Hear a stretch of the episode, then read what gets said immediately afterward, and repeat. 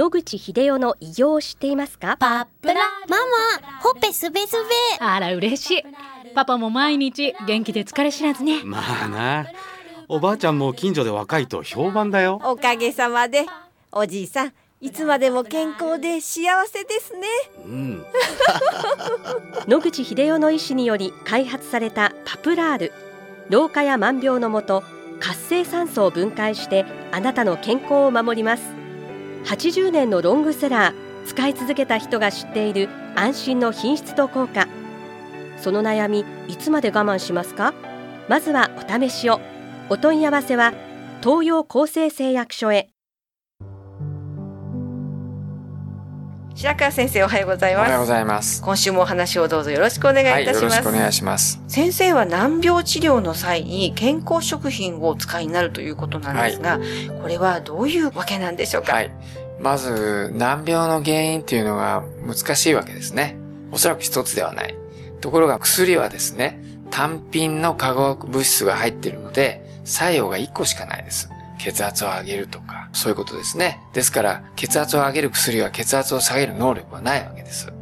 ところが、漢方薬とかそういう生薬は、血圧が低い人は上げるし、高い人は下げるっていう両方向の能力があります。そういう意味で、難病であれば、いろんな複雑なシステムが壊れているという可能性があって、一つの物質で全てを解決するのは難しいと考えられます。したがって、自然にあるものから作って、いろいろな物質が入っているサプリメントの方が、いろんなそういう健康食品の方がですね、効果を期待できると。そちらを使おうと考えました。はい。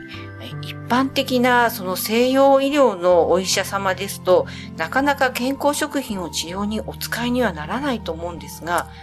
そうですね。まず、第一の理由は、健康食品を使うとしてもこれ保険適用になっていませんので、保険診療でやっている先生方には使いたいとは思ってもですね、システム上は使えないと。そうするとこれ自由診療になりまして、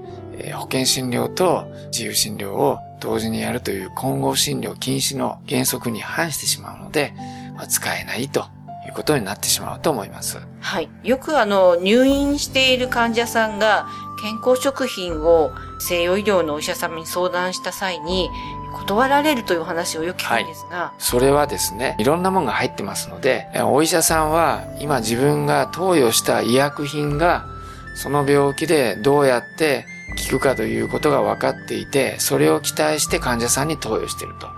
ところが、健康食品を同時に飲むことによって、その中に入っている化学物質がですね、薬の作用にバッティングする可能性も否定はできません。そういうものがあると、本来の効果が落ちてしまう可能性があるのでやめてほしいと。で、健康食品といったって何万種類ありますので、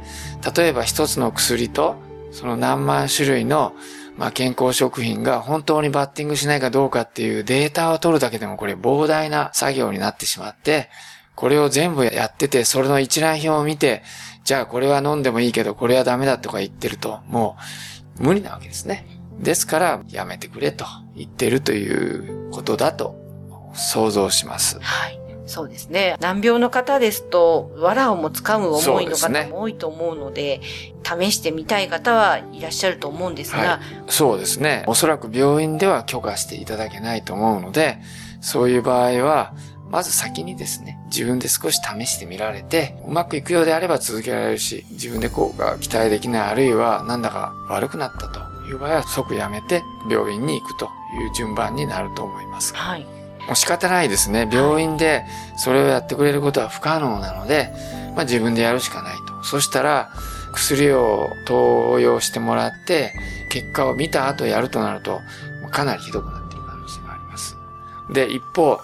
健康食品は薬ではございませんので、それだけ作用が強くありませんので、副作用も少ない。したがって先にやっても、薬よりは悪くなる度合いが低いと考えます。どっちを先かというと、危険度の低い健康食品をまずやってみて、ダメだなと思ったら、それを薬に切り替えるという順番が一番考えられると思います。はい。よく統合医療というお話を聞くんですけれども、統合医療の場合は、はい。薬、健康食品問わずっということでしょうか？そういうことになりますね。自由診療ですので、保険で使っているものも使えると。ただし、まあ、料金は全部自由診療になってしまいますので、高くなってしまいます。そこがネックですけどもね。ですけど、いいと思われる保険診療のお薬と、それからいいと思われる健康食品を同時に使って、まあ、やれるというところが自由診療としての統合医療の良い点だと思います。はい。